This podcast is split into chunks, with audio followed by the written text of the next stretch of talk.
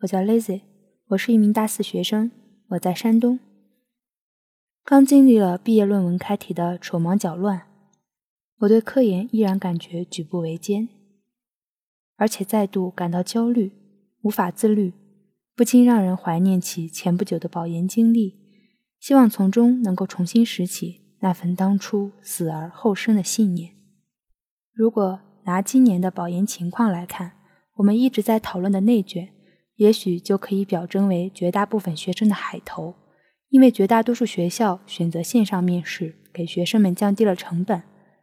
我感受到最明显的一点就是，顶尖名校的学生会选择普通名校给自己保底，结果本来可以争取到名额的普通学校的学生，从拟录取变成了替补录取。这样的替补名单通常还很长，最后报志愿的时候，最前面的那些学生基本都做了歌王，而替补选手们。则能够在替补学校中做一次单项选择。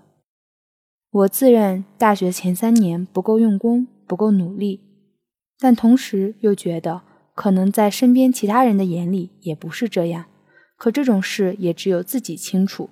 况且最直观的，从我的履历和成绩也可以看出，我的优势和弱点一目了然，没有什么拿得出手的硬指标。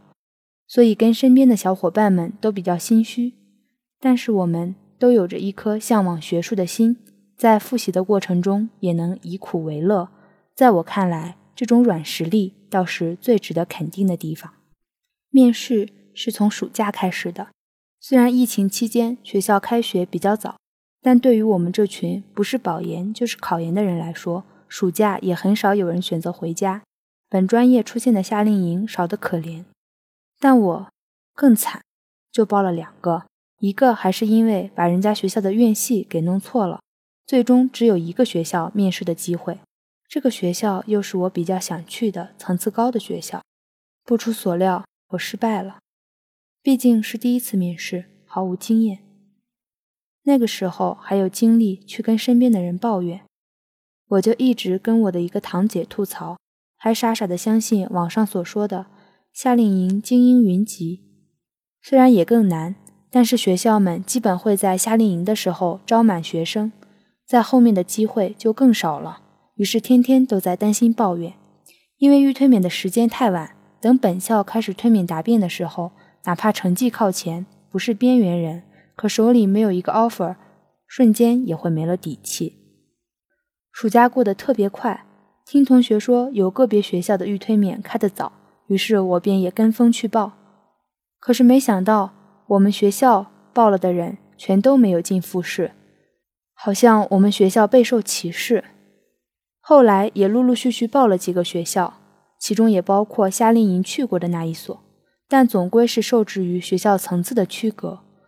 对于我们来说，学校的选择范围并不大，而且在这期间，我们还错过了一些学校的报名时间，直到国庆之前。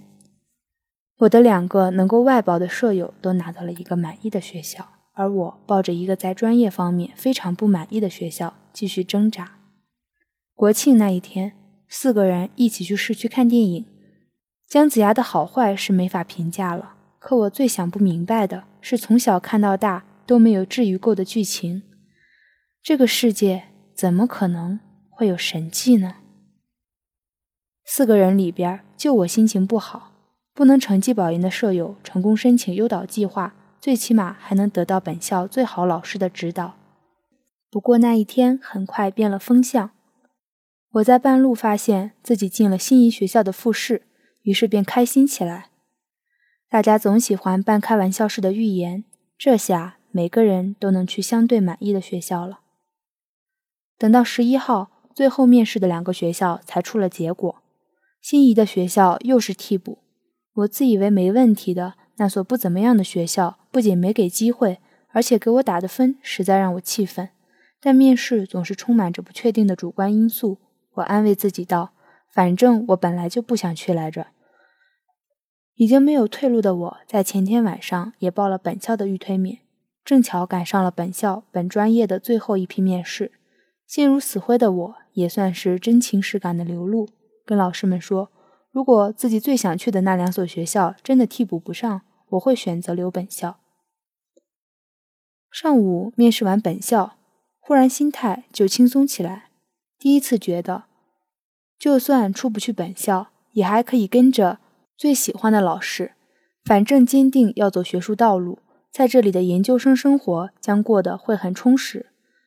博士还很有可能出去读，因为跟过导师的大多数学生前程似锦。我听说过好几个学长学姐的真实故事，其中也包括一位新入职的跟我同乡的一位女老师。他们的本科出身几乎不为人所知，但通过考研被独具慧眼的老师选中。因为读书的机会来之不易，所以便更加珍惜。一路跟着老师，把学术事业做得风生水起，完全可以说是改变了命运。而我这本科出身也不低了，却只知道纠结于一时一地的得失吗？这样想起来，我好像没那么难过了。只不过对于保研这件事，开始失望透顶，就像被自己一直以来坚持的信仰欺骗了似的。而且我基本没有准备考研，不可能临时再换一条路。那时的我正经历着。即将在毕业论文中研究的现代悲剧，它每天每时每刻都在发生，却让人无处可逃，只能通过压迫人的精神世界得以宣泄。但相比刚开始夏令营的那段时间，虽然我也会在跟父母打电话时抱怨几句，但我渐渐学会了将情绪内化，尽管。我们每个人都曾怀疑自己是不是出现了抑郁症晚期的征兆，可这也许是一个人真正成长的时候，不再自以为是，对自己有一个清晰的定位，回归现实，较少幻想，连说话做事也变得稳重了起来。最后三天，谁也不想联系。我还记得此前给父母许下的期望，还记得那些知道我要保研的亲戚们的问讯和关心。都不重要了。就算是在这种内心已经绝望的时候，繁杂的事情一样也不会少。本来还可以拖几天，但我觉得保研这边也没什么事可做了，下午便去找辅导员进行入党谈话。围着一大屋子的同学，我发现自己只专注于当下这一件事就好了。于是，在其他人被批评的情况下，我的谈话还是被部分认可了。这一下子让我心情好了不少，哪怕是再卑微的人，也渴望得到外界哪怕是一丁点的肯定。回到宿舍，去宿舍楼下的小超市买牛奶，那个一直板着脸的女售货员难得对我笑了一次。我觉得这个世界，我所在的学校还是挺美好的。十月十二日零点，系统崩溃了一小会儿，我把最想去的两所。给了替补机会的学校报完，又报了本校来保底。没想到事情的一切发展都在指引我 follow my heart，这实在是神奇的安排。虽然只能顺其自然，可我还是无法入睡，浑身颤抖，每个小时醒一次。看到高中舍友发来保研成功的消息，并且听他说，今天晚上老师们都不会睡觉。要是替不到的话，早就给打电话催了。不得不说，听到这话，我的心又凉了一大截。但想着有个学校给的消息是十点之后开始补录，还是耐下心来等。不过睡是注定睡不着了。快到十点的时候，舍友接到了一个让他们在其专业递补的电话，整个宿舍都很激动。可是想到我在我们专业的替补名次还没他靠前，瞬间没了想法。时间一分一秒过去，之前认识的替补名次在我前面的外校同学也跟我说收到电话了。我此时已经接受了留在本校的想法，只是迟迟不敢去接受本校发来的复试。我最后试着给那两个学校的老师打电话，可对方也给不了确切的说法，只让人等。万念俱灰之际。一个电话接着一个电话来了，第一个居然是本来就不想去的学校，不过这让我觉得最起码有一个还可以的学校能报了，便想着怎么把那填好的志愿给改一个，这还没想出主意来，最想去的两个学校都打来了，这是前面的人都去其他学校了吗？幸福来得让人措手不及。接到心仪院校的待录取通知，我还处于迷离状态，只想尖叫大喊，可在小小的宿舍里，还得压着点自己的声音才好。